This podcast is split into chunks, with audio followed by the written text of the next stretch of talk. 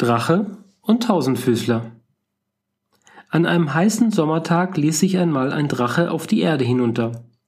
Und weil die Sonne gar zu sehr brannte, suchte er sich unter Bäumen ein schattiges Plätzchen, räkelte sich wohlig und bald war er im Halbschlummer eingelullt. Während er friedlich so ruhte, kam ein Tausendfüßler vorbeigekrochen. Auch dem machte die Hitze arg zu schaffen. Er keuchte und war ganz ermattet.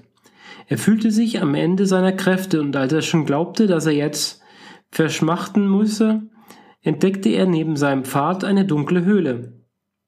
Ah, gerettet, gerettet, hier ist ein kühles Loch, da drinnen will ich mich ein wenig erholen.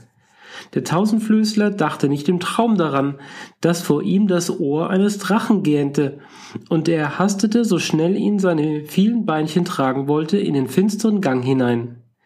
Drin drehte und wendete er sich und machte sich richtig bequem.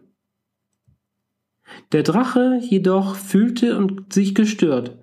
Er fuhr auf, sträubte seine prächtigen Schnurrbarthaare und murmelte verdrießlich. Was kratzt mich denn da so im Ohr? Das tut ja richtig weh. Er schüttelte das Haupt heftig hin und her. Der Tausendfüßler wurde dadurch aus seiner Bequemlichkeit gerissen und schrie auf. Ein Erdbeben, Hilfe, ein Erdbeben. Er wurde tüchtig durchgerüttelt und deshalb fasste er festen Fuß. Er klammerte sich, wo er nur konnte, mit allen seinen Beinen und Zangen kräftig an. Das nun bereitete dem Drachen beträchtliche Schmerzen. Er wollte das Bohren und Stechen im Kopf loswerden. Er wand sich auf dem Erdboden, schüttelte das Haupt immer gewaltiger, und als es alles nicht helfen wollte, fuhr er zückend in das Himmelszelt hinauf. Gerade eben noch war das Firmament strahlend blau gewesen, jetzt aber zogen im Nu schwarze Wolken auf, es blitzte und donnerte, der Sturm sauste, und ein Wolkenbruch rauschte auf die Erde hinunter. Der Tausendfüßler im Ohr wurde jedoch keine Ruhe geben. Der arme, gequälte Drache war am Ende seiner Weisheit. Sein Ohr zwickte und plagte ihn ganz fürchterlich. Er beschloss, Hilfe zu suchen. Und deshalb begab er sich wieder auf die Menschenwelt hinunter. Er nahm Menschengestalt an, suchte einen berühmten Heilkundigen auf und bat verzweifelt. In meinem Ohr ist ein Spukding, das mich fast zu Tode plagt. Ach bitte hilf mir und befreie mich von diesem Quälgeist. Der Doktor untersuchte das Ohr und seine Umgebung sehr sorgfältig und weil er tatsächlich ein gelehrter Mann war, merkte er bald, dass sein Patient gar kein Mensch war. Und er sagte mahnend, wenn du wirklich willst, dass ich dir helfen soll, musst du dich in deine wahre Gestalt zeigen. Sonst kann ich nichts machen. Wer bist du denn eigentlich? Der Drache seufzte, bat um Entschuldigung und verwandelte sich in seine ursprüngliche Gestalt zurück.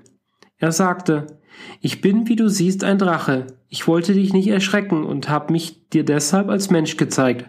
Kannst du mir nun helfen? Der Heilkundige prüfte das Ohr noch einmal ganz genau und nun konnte er deutlich sehen, dass sich im Inneren ein Tausendfüßler festgeklammert hatte.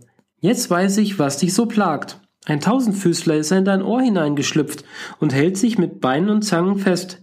Ich glaube schon, dass dir das Unbehagen bereitet. Lass mich mal nachdenken, wie wir den Kerl entfernen können. Der Doktor legte den Finger an die Nase und dachte eine Weile nach. Dann verließ er den Raum und kam mit einem Huhn im Arm zurück. Er ließ es in das Ohr des Drachen hineinkriechen und wartete gespannt.